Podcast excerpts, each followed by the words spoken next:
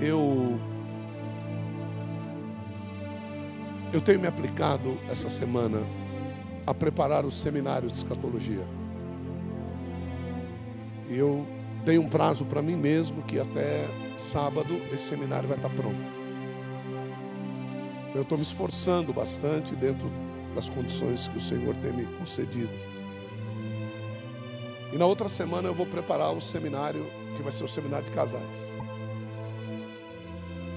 Então, nesse momento, eu tenho me deparado com muitos textos e que tem me confrontado de uma forma que vocês não conseguem imaginar. Eu tenho sido confrontado em muitas coisas que eu mesmo preguei. E que de uma forma muito amorosa, Deus está me mostrando que algumas coisas que o diabo tem feito na terra tem mascarado aquilo que já está acontecendo e que tem uma relação direta com o fim dos tempos. E uma das coisas que o Senhor falou comigo é justamente o que eu vou tentar passar para vocês hoje aqui. Abra a sua Bíblia em Números. Livro de Números.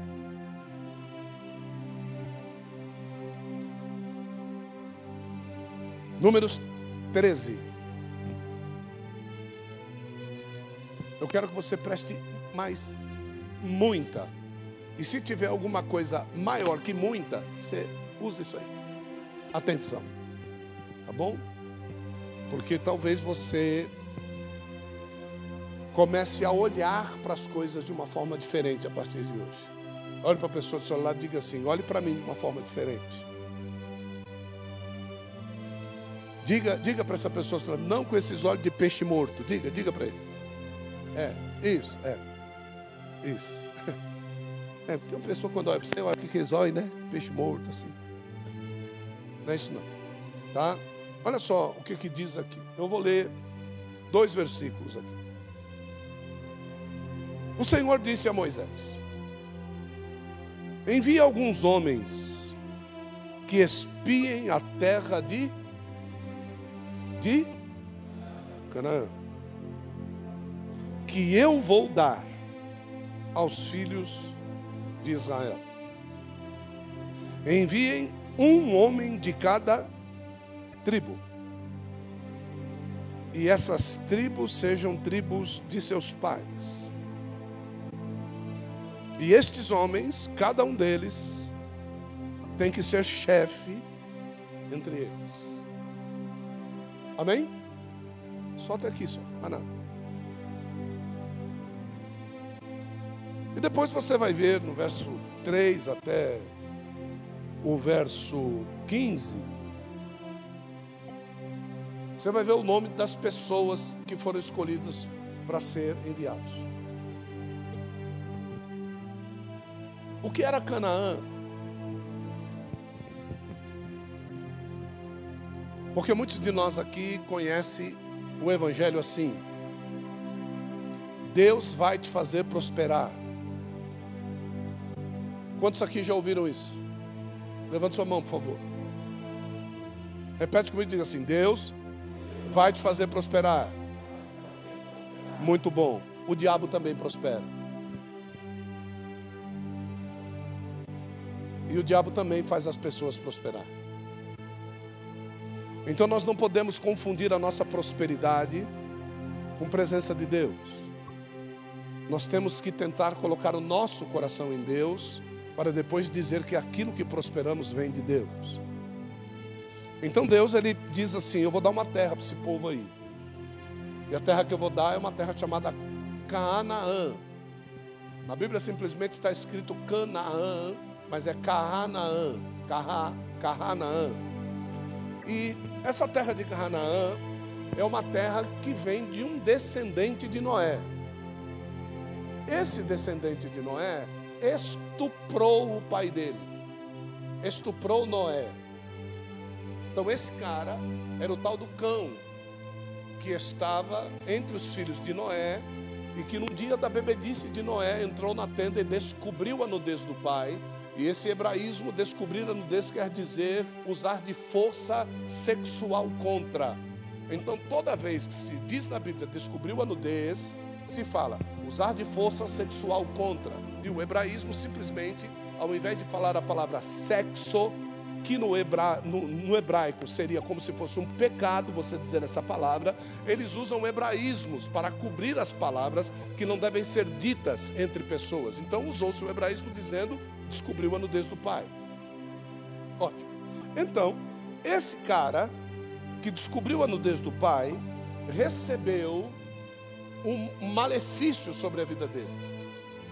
E esse malefício foi o seguinte: você vai andar como errante sobre a face da terra do mesmo jeito que aquele cara que matou o irmão lá no começo. Como era o nome dele? Caim. O mesmo cara recebeu uma maldição lá atrás dizendo que ele iria andar errante sobre a face da terra e ele não teria raiz em nenhum lugar. Então, essa palavra profética foi lançada sobre a vida de Cã ou de Canaã e tudo aquilo que ele tinha não iria ficar na mão dele. Só que esse rapaz construiu uma cidade. E esta cidade prosperou demais. E como Deus havia feito uma promessa, olha só, feito uma promessa, dizendo que ele não haveria de herdar nada, Deus deixou ele prosperar. Quando chegou na época, Deus disse: A terra está pronta, é só ir lá e tomar, porque existe uma palavra contrária minha contra aquilo lá. Então, poderia ter Jordão, poderia ter Jericó, poderia ter o que fosse, aquela terra já era determinada para o povo de Deus. Então o povo de Deus não ia ter que construir nada, já estava tudo pronto, tá certo?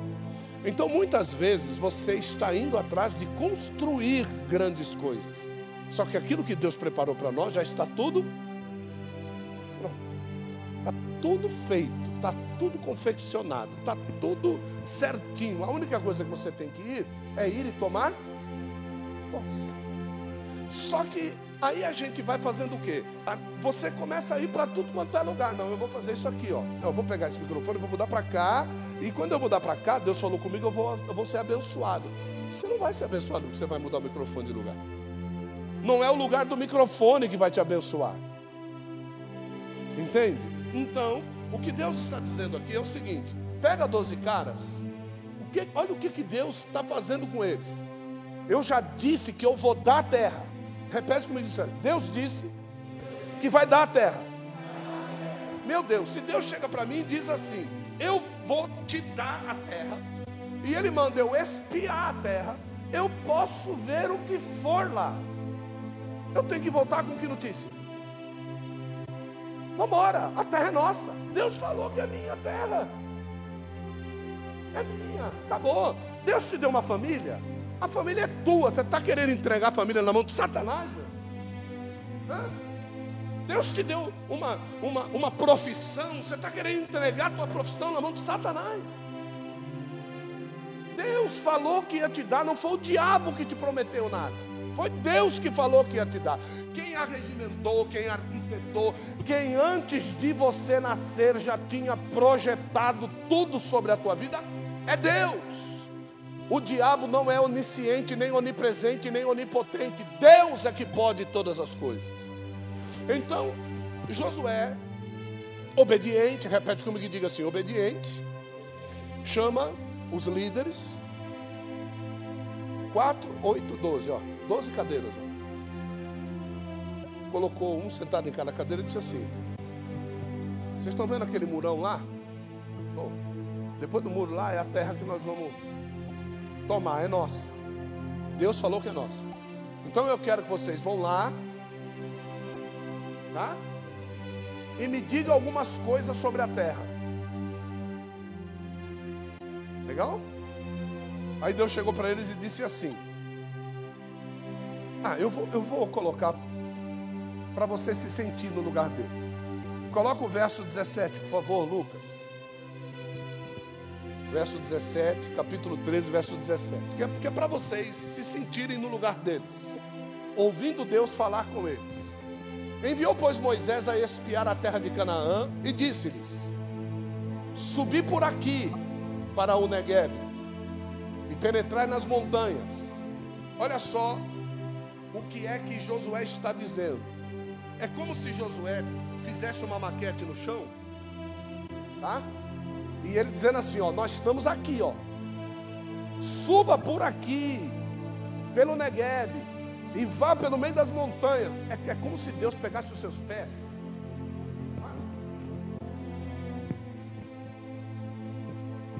Sem desviar para direita ou para porque quando Deus quer te dar alguma coisa, Ele não te leva no lugar errado.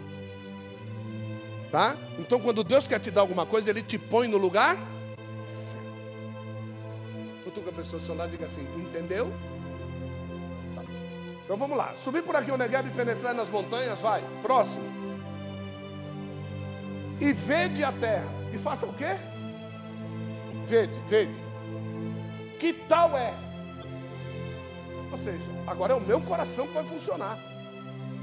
Certo? Então Deus não vai te convencer de nada. Deus está pedindo a tua opinião. Tem gente que quando vê uma pradaria, vou dar um exemplo. Quando Ló foi questionado a respeito das coisas e do lugar que ele queria ir, ele olhou para um lado viu o deserto, olhou para o outro viu as planícies verdejantes né, de Sodoma e Gomorra. Ele foi para onde? Planície verdejante, se lascou. Ou seja, foi o coração dele que falou. Está dando para entender? Diga amém. Porque você acha que se Ló tivesse dito para Abraão: O Senhor é o mais velho. Eu só estou aqui porque o Senhor me trouxe até aqui. Eu, quando saí da casa do meu pai, que meu pai morreu, não tinha nada eu prosperei por tua causa. Como é que você vai dizer para mim escolher antes do que você? Não, a honra é sua. Você acha que Deus ia desterrar a Ló? Mas ele disse: Eu quero verdejante. Aí Deus disse para ele: Então peraí. Abraão foi para o deserto e prosperou. Ló foi para Sodoma e Gomorra e se lascou. Então Deus às vezes quer testar os nossos porque se os olhos forem bons, todo o corpo será. Então, olha lá, que tal ela é? Você acha que Deus vai te dar alguma coisa que não preste? Olha o que, que Jesus pergunta para os discípulos: ele diz assim: Qual de vós, sendo pai, e o seu filho pedir pão, você vai dar pedra para ele? Qual de vós, qual de vós, sendo pai, você vai ter um filho que vai te pedir peixe e você vai dar uma áspide para ele, uma serpente? Você acha que Deus vai fazer isso aí com você?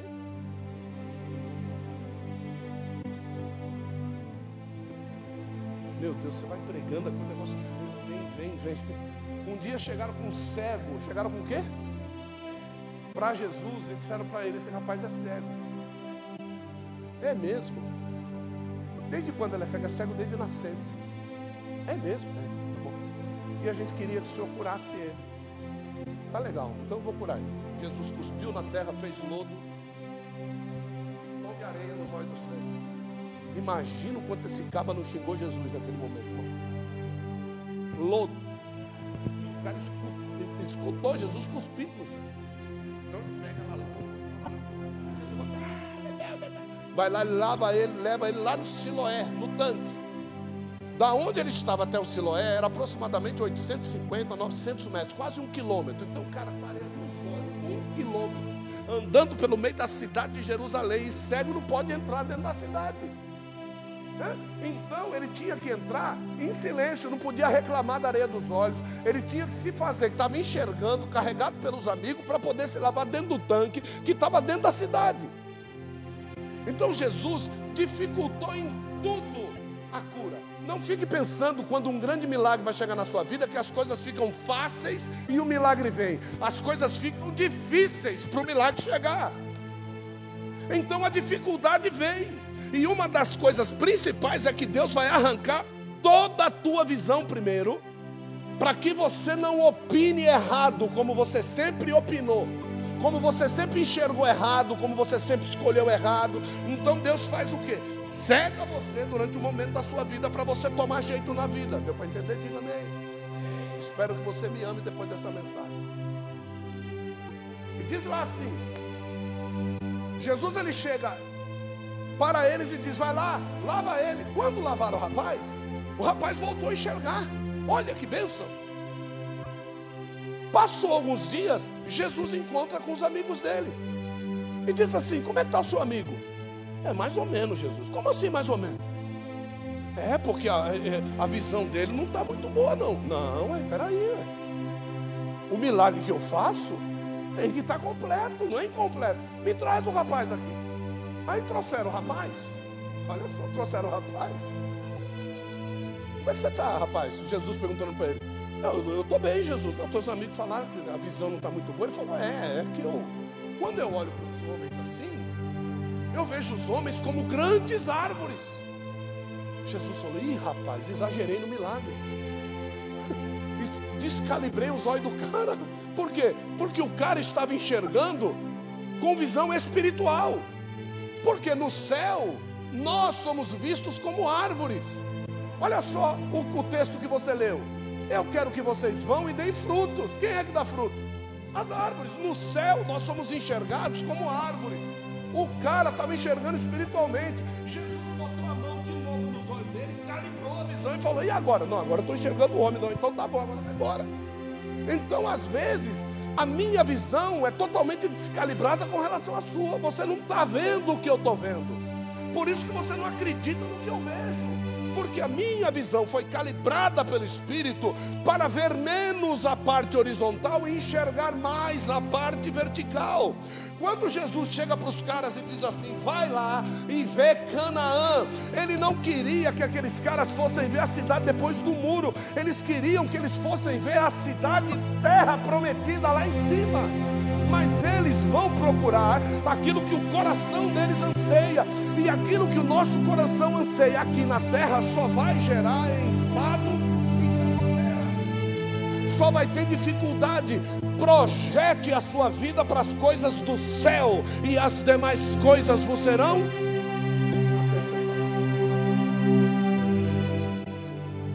Qual é o povo que nela habita? Se eu tivesse ido para o céu, eu vou ver que o povo que nela habita é anjo. Mas como eu estou vendo na terra, o povo que nela habita é gigante. Se o povo é forte ou fraco, se eles são poucos ou muitos. Próximo verso.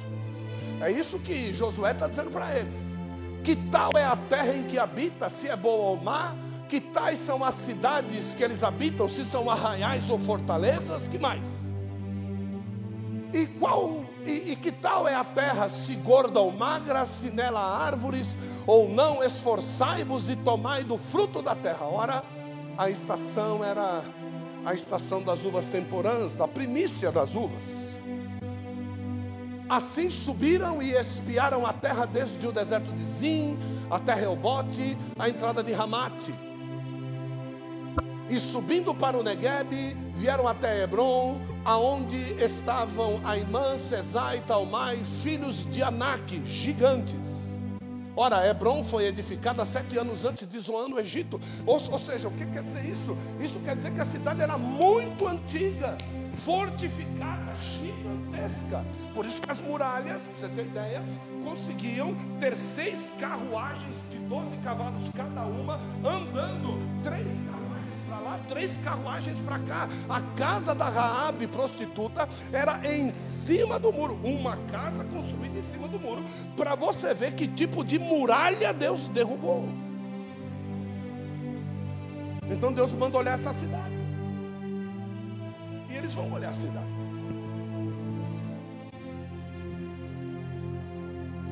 E cada um olha segundo a sua visão. Cada um de vocês está recebendo essa mensagem segundo a sua visão. Deus está falando na sua vida através do seu espírito, para o seu coração, segundo a visão de cada um, segundo a necessidade que cada um veio buscar aqui. Deus não quer que vocês sejam todos iguais. Haja visto que Deus não os fez todos iguais. Preste atenção.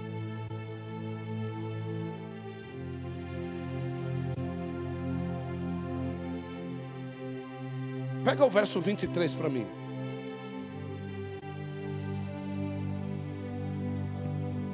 Depois vieram até o vale de Escol e dali cortaram o quê?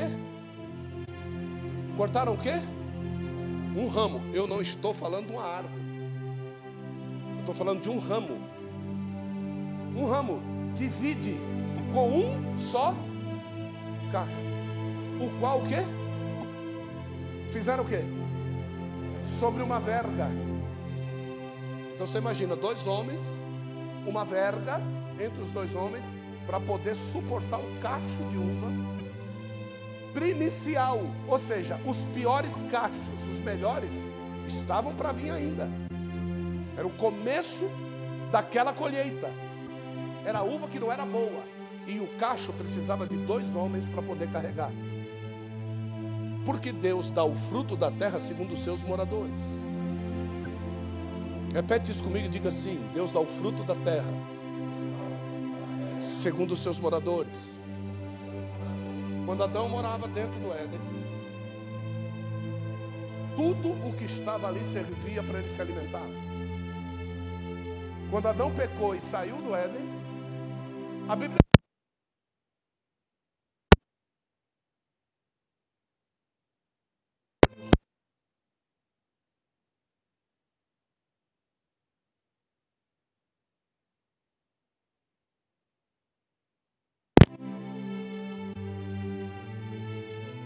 que, que tem nascido no terreno que Deus te deu? O terreno que Deus te deu foi Ele que te deu. Se não foi Ele, foi o Salvador. O que você está fazendo? O terreno que Deus te deu tem que dar frutos segundo o seu tamanho. Entendeu? Quem morava lá era gigante. Então os cachos tinham que ser um gigante de Anak para pegar um cachinho de uva do tamanho do nosso, tem que pegar com a pontinha, ele ia comer uma árvore por vez no lugar de um cacho. Então Deus dá segundo aquilo que mora lá. Então, segundo o seu tamanho, é aquilo que Deus vai te dar a posse. Como Deus queria erguer uma nação sacerdotal, e essa nação sacerdotal seria visitar todo mundo.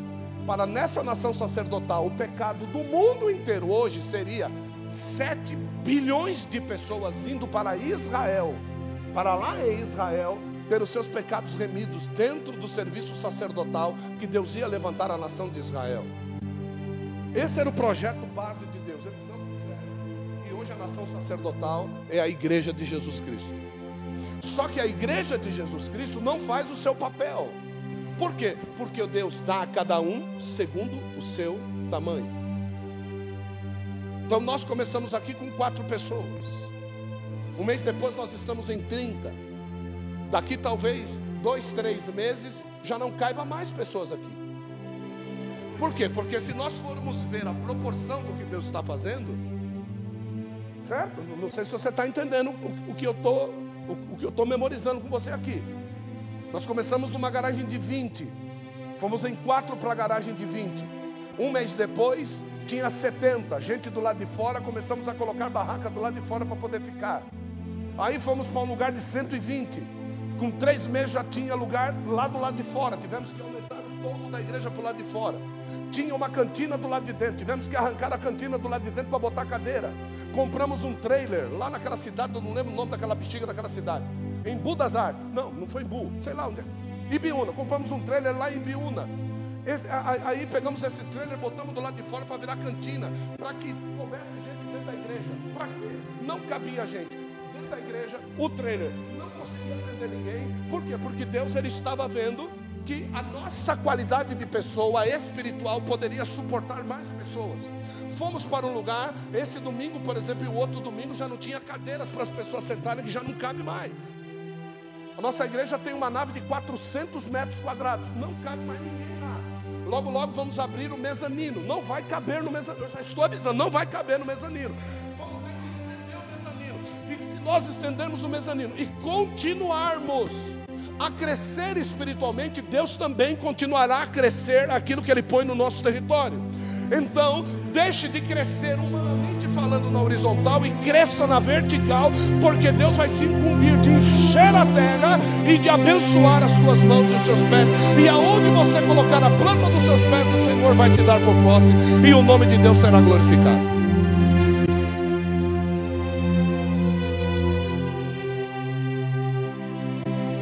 Verso 25.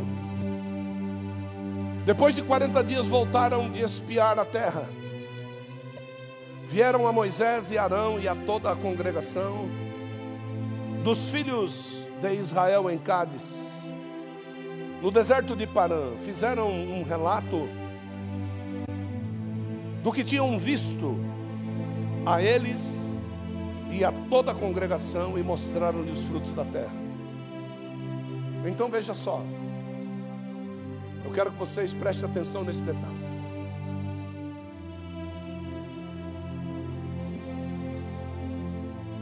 Deus ele chega para Moisés e diz: reúne doze. Reúne quantos? Eles eram em 3 milhões de homens, fora mulheres e crianças. Deus pediu para reunir quantos? Tanto é que eu disse, né? Três montes de cadeira de quatro, dá 12 aqui, como se fosse aqui na frente. Aí os caras voltaram. Sabe o que os caras fizeram? Falaram na frente de toda a congregação. Se Deus mandou reunir doze, quantos deveriam se reunir com Moisés? Vocês não sabem o que isso gerou, gente. Vocês não têm ideia. Vocês não podem idealizar o que é. Você demonstrar diante de pessoas que nem sabem o que está acontecendo, você demonstrar a sua insatisfação. Porque desses doze, somente dois deles tinham visão espiritual: Josué e Caleb. Os outros dez, com contaminaram o povo. Ao ponto do povo dizer assim, capítulo 14. Capítulo 14, verso 3, 3, 3, 3, verso 4. Olha só, o que, que esses caras fizeram com o povo? E diziam uns aos outros: façam o quê? Constituamos um por e faça o quê? Deus tira os caras do Egito, leva até a porta da cidade, e a visão carnal faz com que os caras queiram destituir Moisés e levar o povo de volta para onde?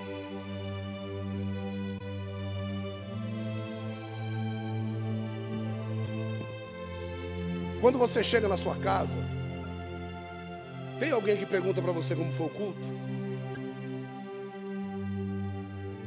No outro dia, você tem o costume de dizer para alguém como foi o culto?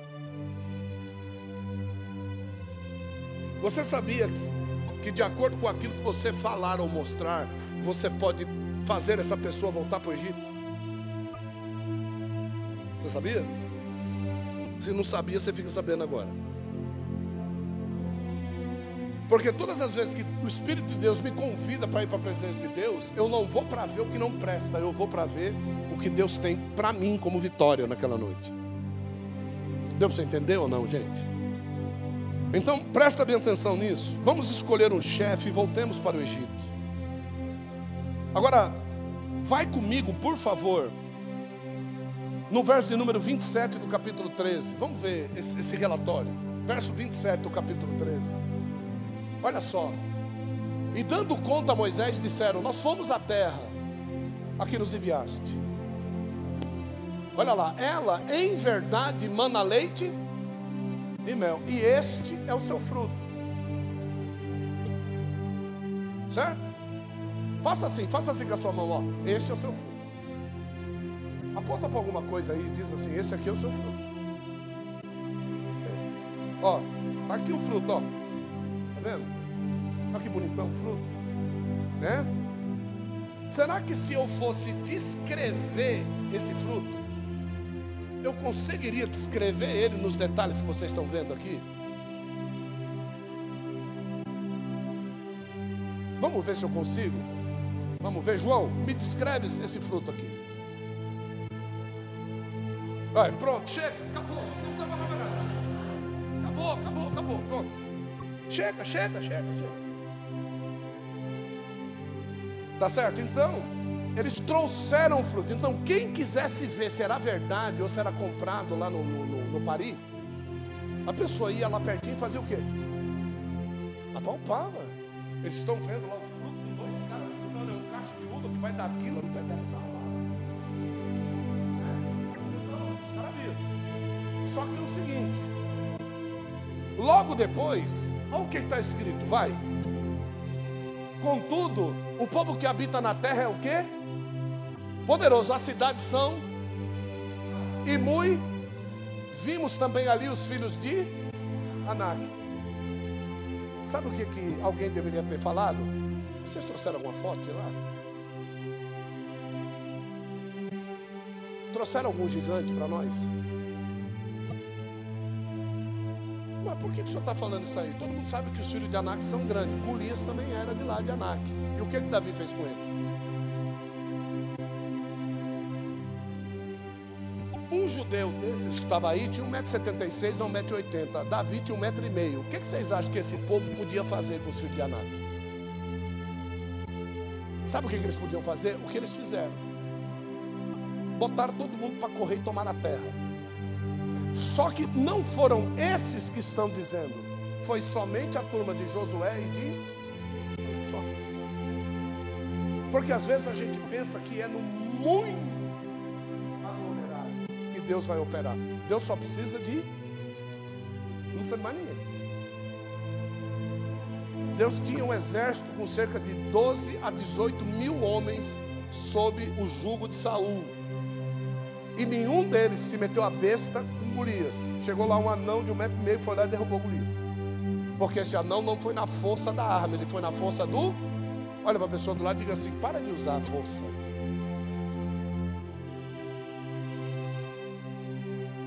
Como é que é, meu amor? Fala aí, fala aí de novo. Vai na força de quem, meu amor? Do Senhor. É.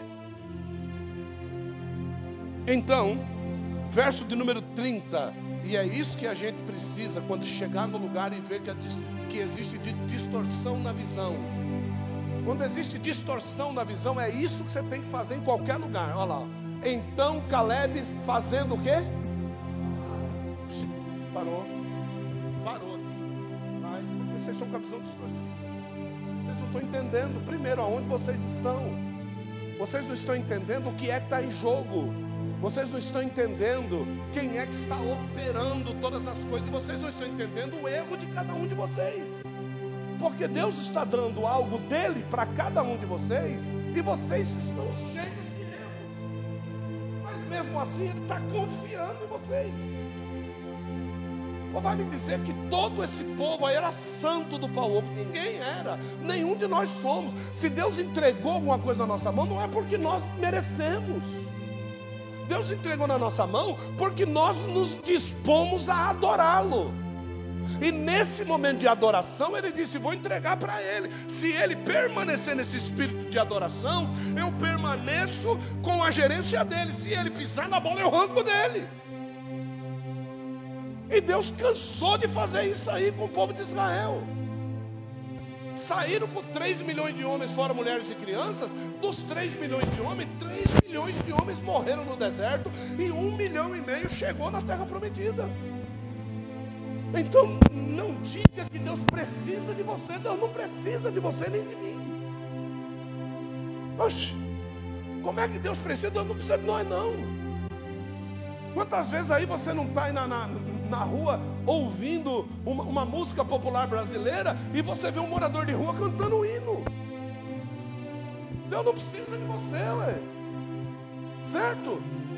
Ele, ele não está buscando a sua inteligência, ele está buscando a sua adoração. É isso que ele está buscando. E para adorar Deus não precisa de inteligência. A diz que todo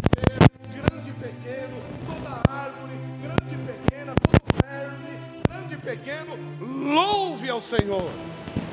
Então, o que é inteligência de um? A, a maior que a minha, porque quando eu preciso adorar, eu estou. O verme está adorando. Amém, irmãos?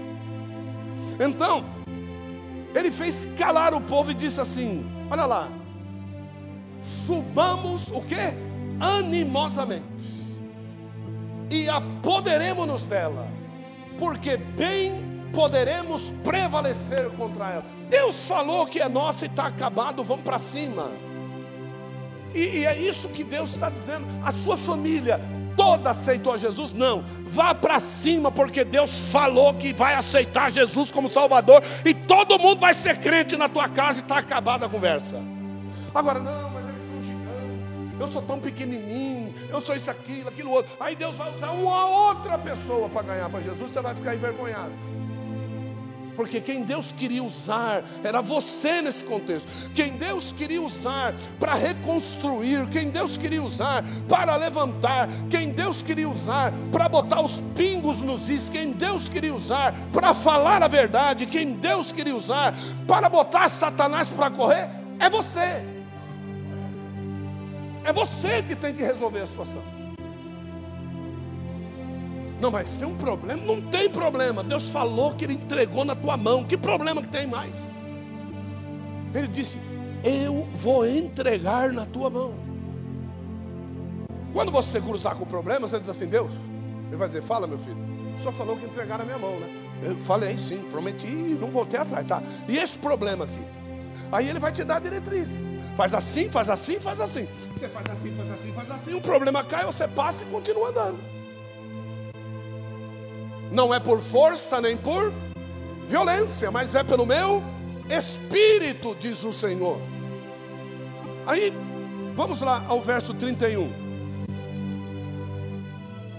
Porém, os homens que tinham ido com ele, com quem?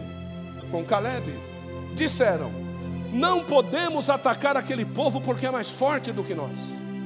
E diante dos filhos de Israel falaram mal da terra que haviam espiado. Você, quando você nega aquilo que Deus te deu, você está falando mal daquilo que Deus te deu. Quando você não quer prosseguir para a vitória, você está falando mal daquilo que Deus te deu. Quando você não quer que Deus é, é, reúna, que Deus, é, que Deus prospere, que Deus, que Deus cure, que Deus levante, que Deus restaure, você está indo contra Deus. Então, se Deus está dizendo para você, olha, eu vou te dar, eu vou fazer, eu vou. Por que você fica lá mimimi, mimimi, mimimi? Para de mimimi. Chega, esquece. Deus acabou com a conversa, acabou. Destruiu os inimigos, destruiu. Agora Deus vai lá, destrói os inimigos dentro de você e você vai lá cuidar. Se ele tivesse de pé, ele iria matar você, ele iria arrancar o teu pescoço. Deus destruiu para te manter vivo, porque Deus tem uma promessa na tua vida. Deus precisa de você para cumprir essa promessa na vida de outras pessoas. Então não fica com dozinha do que Deus vai fazer. Se alguém se levantou para atrapalhar o projeto que há de Deus na sua vida, Deus vai derrubar a muralha e o nome dele vai ser glorificado apóstolo, que o senhor não sabe o que eu já sofri. Cá para nós, não quero saber. Porque o que eu tenho para dizer para você é o que Deus vai fazer. Não o que você já sofreu. E tem mais. E se você sofreu, duas e as únicas possibilidades são: ou sofreu porque desobedeceu a Deus, ou sofreu porque Deus precisava te lapidar para você poder chegar hoje e receber a notícia: Deus vai cumprir a promessa na sua vida. Então não, não existe ação de Deus sem motivo na vida de um servo que ele tem promessa. Entendeu? Então, se eu vivia no meio de muitas pessoas e, e, e vivia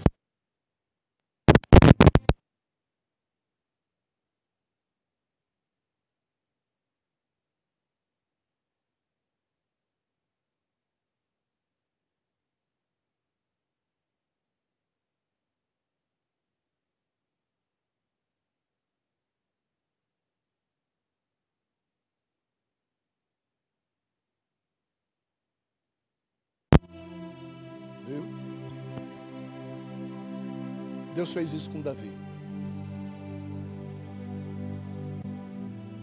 E sabe quem é que foi procurar Davi na caverna? Não foi nenhum dos amigos que Deus tirou dele.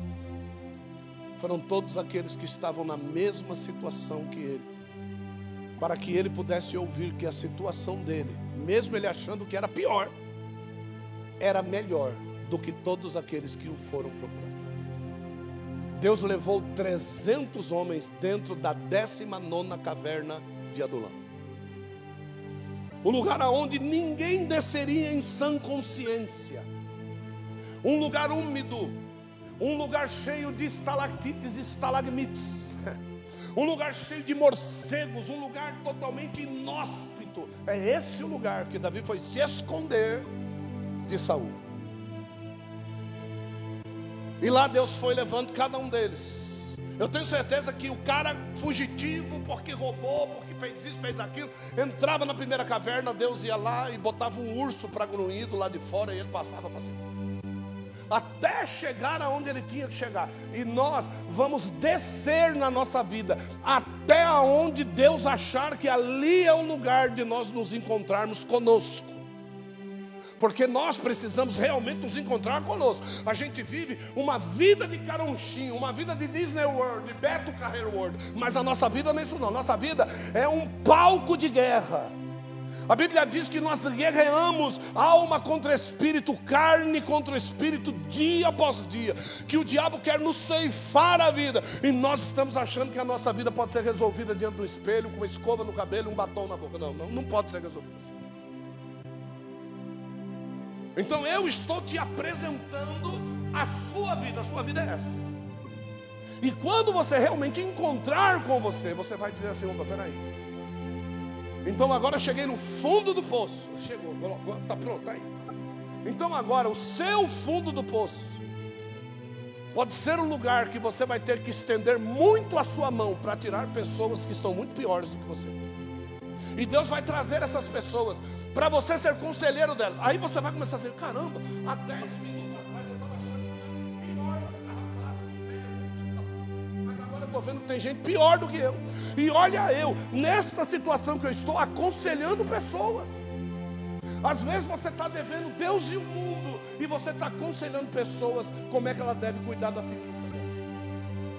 Às vezes o casamento está destruído e você está aconselhando pessoas como é que ela deve fazer para voltar com o esposo dela. Às vezes os seus filhos são rebeldes com você. Deus vai te usar para conversar com pessoas, para você aconselhar ela como é que ela tem que cuidar do filho. Porque a palavra de Deus ela é sempre superior àquilo que você está vivendo. Independente do tipo de vida ou da situação que você viva, se Deus estiver na sua vida, você sempre será superior a tudo aquilo que Deus trouxer para você resolver. Então Deus ele vai te usar. Esses 300 homens foram colocados ao lado de Davi. Eles amaram tanto Davi, tanto Davi, que um dia Davi estava sonolento e ele sussurrou. Nossa, que saudade de tomar aquela água fresca das fontes de Jerusalém. Ele sussurrou. Três deles saíram na mesma hora, tomados pelo Espírito Santo, passaram pelo meio do campo dos filisteus, foram até Jerusalém, pegaram água fresca da fonte, e o Espírito de Deus levou eles tão rápido e trouxe que a água chegou de volta fresca. Acordaram Davi e disseram: Davi, você estava aí meio sonhando que você queria água fresca, nós fomos buscar para você. Aonde vocês foram? Nós somos em Jerusalém. Como é que vocês fazem um negócio desse? Como é que eu posso beber da água de um sacrifício desse? Eu não posso fazer isso. Um outro se apega numa espada, entra no meio do campo dos filisteus, um campo de lentilha. Ele matou, a Bíblia diz que o cabo matou mil filisteus, mil. Cabo matou mil filisteus com uma espada. E quando tentaram arrancar a espada da mão dele, a espada não saía, estava grudada na mão dele.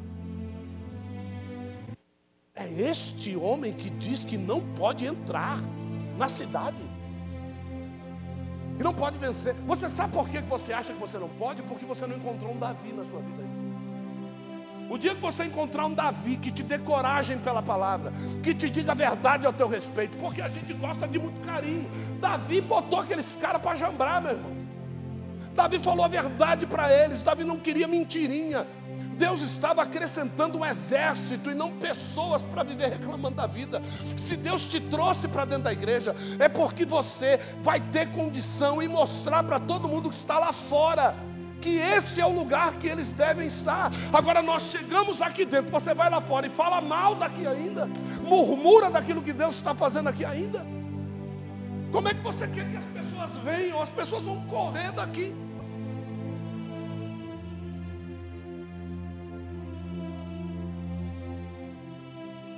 Aconteceu aqui esses dias que estouraram aqui um, um restaurante de, de comida maconhada aqui na esquina. Estouraram aqui, levaram tudo, levaram quase um milhão de equipamentos, irmão. Tudo dentro da casa da esquina aqui. Deus faz isso, hein? Você vê que coisa linda? E hoje eu estava contando para o Alessandro, por quê? Porque eu, eu fui fazer o, o Remember. Né? Logo que nós chegamos aqui, a casa estava vazia. Na mesma semana que nós chegamos, eles mudaram para ir. Chegaram juntos, ficaram pertinho. Passadas duas semanas aqui, eu estou indo lá embaixo, lá eu acho a chave da casa pendurada no cadeado. Aí quando eu peguei a chave pendurada lá no cadeado, Deus falou assim: Eu estou te entregando a chave da casa na sua mão. Quando Deus entregou a chave da casa na minha mão, Ele não estava falando comigo a respeito da casa, mas Ele estava falando comigo a respeito do território espiritual. E eu fiquei com aquilo o dia todo. Quando foi no final do dia, mandamos levar na imobiliária, a imobiliária foi, devolveu para o cara.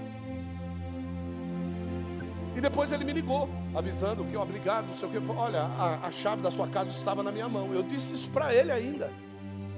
Mas nem, eu nunca imaginar que era território espiritual. Certo? Aí passa a semana e Deus de olho lá na situação. Deus está de olho naquilo que você diz, naquilo que você fala. Como você age. Deus está de olho nisso. Aí quando foi uma, uma semana dessa atrás aí, afrontaram o, o, o Jesus, dizendo que por causa da nossa igreja, que os, os marginais, os bandidos estavam chegando aqui. Olha só, por causa da igreja, os bandidos estavam chegando aqui.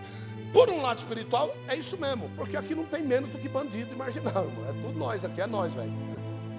É nós mesmo, certo? Então, é, é, tá certo, o velho tá certo, mas é o seguinte: quando ele disse isso, é justamente aquilo que eu li aqui. Uns confiam em carros e em cavalos, mas nós confiamos e fazemos menção no nome do Senhor dos Exércitos. E aquele que se levantar, Deus vai mostrar a sua força. Dois dias depois que a pessoa falou isso, Deus falou: Eu vou mostrar se vocês estão trazendo ou se vocês mandam aqui. Deus foi lá, estourou o cativeiro dos caras e botou todo mundo para correr lá. Para mostrar o seguinte: quem ainda mantém esse lugar seguro é a minha presença. Então, a nossa presença aqui no bar, eu, eu tenho certeza que os não gratos passaram a ser gratos, que os que não prestavam passaram a ser, é por causa deles que nós estamos livres.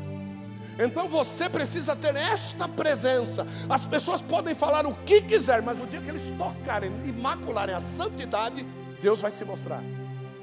Então você precisa perseverar em ser um homem de Deus, quer aonde você esteja. E quando Deus pedir para você espiar aquilo que Ele vai te dar, não volte com más notícias. Entenda que os seus olhos são maus perto daquilo que Deus tem para te dar. Porque às vezes Deus quer me dar uma esposa, Deus quer me dar uma casa. Eu posso dizer para você que os meus olhos eram maus quando Ele disse: aquela moça vai ser a sua esposa. Eu disse: Eu não gostei dessa moça, eu não quero essa moça. Então eu fui espiar a terra. Com essa mensagem aqui eu estou pregando ao meu respeito. Quando Deus falou: Vai espiar a terra que eu vou te dar. Eu fui lá, botei a cabeça em cima do muro, falei: Não gostei, não gosto, não, não, é, não é minha. Ele falou assim: Tudo bem, não tem problema. Mas a terra que eu tenho para te dar é essa. Você quer ir para Sodoma e Gomorra? Vai para Sodoma e Gomorra. Agora o que eu tenho para te dar é o deserto de Ziz. Vai para o deserto. Eu vou te fazer prosperar no deserto. Só que quem é que quer ir para o deserto? Porque a gente quer ver a aparência, a gente quer ver o que os nossos olhos desejam e almejam. Não, para mim tem que ser assim, tem que ser assado. Se não for assim, não é de Deus. Ah, quer dizer então que você é Deus. É você então que vai dizer o que é de Deus e o que não é de Deus, não é Deus que vai dizer. Então você precisa se posicionar. Primeiro, Deus falou que vai me dar, pronto, é isso que Ele vai me dar. Deus não disse escolhe o que eu vou te dar. Deus disse é isso aqui que eu vou te dar. Então, nos nossos tempos de hoje, Deus não vai te dar um volante de jogo da loteria para você fazer triplo. Não, Deus não vai fazer isso. Certo? Deus vai dizer para você: o que eu tenho para você é isso aqui, ó. Porque o que você tem condição de dirigir hoje é isso aqui. Se eu te der mais, você vai perder. Se eu te der menos, você não vai fazer crescer. O que eu tenho para te dar é isso aqui. Então, Josué e Caleb entram na terra. Aí o que, que acontece? Os outros começam a tentar convencer Josué e Caleb a não permanecer no Senhor depois que entrasse na terra. Tanto é que eles entram na terra, e quando eles entram na terra, Deus chega para Josué e diz assim para ele: tem pecado no meio do povo. Por quê? Porque eles foram lá e roubaram uma capa babilônica. E esconderam a capa debaixo do travesseiro. Querendo levar o Egito para dentro de Israel. Levar o pecado para dentro de casa. E Deus avisa o líder dizendo: tem pecado no meio do povo. Eu vou estourar o negócio porque tem pecado no meio do povo. Eu estou trazendo vocês para um lugar que é meu. Vocês não podem trazer o pecado de dentro para fora ou de fora para dentro. Vocês não podem fazer isso. Eu estou santificando a terra, santificando vocês. Eu já arranquei quem tinha visão errada. Agora tem alguém aí, ó, no meio de vocês aí, pegando coisas do mundo e trazendo para dentro da igreja. Não vai ficar. Aí foram lá, acharam a capa, botaram para fora, entraram. Aí o povo vai lá na orelha de Josué e falou: garoto, a gente não precisa ser tão crente aqui dentro, né? Vamos aliviar um pouquinho. A gente pode servir outros deuses aqui. A gente já sabe que tem outros deuses feitos aqui de pedra gigantesca. A gente, você acha que nós vamos derrubar uma estátua tão linda daquela? Vamos deixar lá. Josué diz assim para eles: Não me incomodem. Eu e a minha casa serviremos ao Senhor. Diga para Satanás: está me ouvindo, Satanás? Aleluia. Diga assim: Satanás, não me incomode, porque eu e a minha casa serviremos. Diga: serviremos ao Senhor. Diga assim: meu Senhor, Deus de Abraão, Deus de Isaac Deus de Jacó, Pai de Jesus Cristo, a partir de hoje, tire da minha vida tudo, Deus, eu estou dizendo tudo, que me atrapalhe de servir ao Senhor.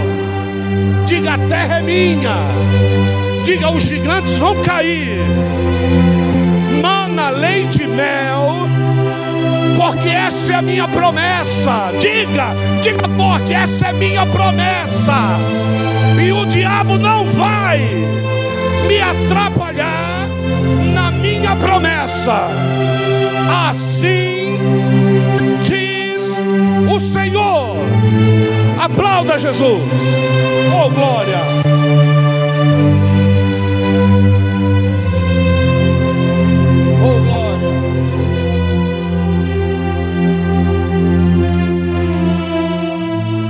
Senhor não vai atrapalhar a tua promessa. Nunca. Ele vai facilitar o seu caminho para que você herde a promessa. Agora o diabo não é Deus, ele não vai facilitar, ele vai dificultar. E, e, e, como é que o diabo me dificulta? Dando aquilo que você gosta, dando aquilo que você quer, oferecendo situações para você manifestar o velho homem. É isso que o diabo vai te oferecer. E você vai gostar, você vai achar que é Deus que está no negócio. É. Mas a partir de hoje, você vai olhar com olhos espirituais para toda a situação. Você vai olhar para a tua família e vai dizer para a tua família: Você, família, é aquilo que Deus me deu de melhor. Você vai olhar para os seus filhos e vai dizer: Vocês, meus filhos, é tudo aquilo que Deus me deu de melhor. Você vai olhar para tua esposa e vai dizer: Minha esposa, você é tudo aquilo que Deus me deu de melhor. Você vai olhar para o teu marido e vai dizer: Você, meu marido, é tudo aquilo que você me deu, de, que Deus me deu de melhor. Você tem que dizer isso para ele, você tem que dizer isso. Mas eu não estou vendo isso. Tira esses olhos carnais e olha com o olho espiritual. Foi Deus que te deu. O diabo já, já, já circundou a tua casa e disse para você assim: se não acontecer isso, se não acontecer isso, não é de Deus. Sai para lá, diabo. Aquilo que Deus falou é e está acabado. Pode se levantar mil, dez mil, mil cai ao teu lado, dez mil à tua direita, você não vai ser atingido, está acabado. Deu para entender? Deu um glória. Se acabou de entender, deu outro glória. E para terminar a palavra e dar um tapa na cara do Satanás, dê mais um glória. Pronto, acabou a mensagem. Deus te abençoe. Palmas para Jesus.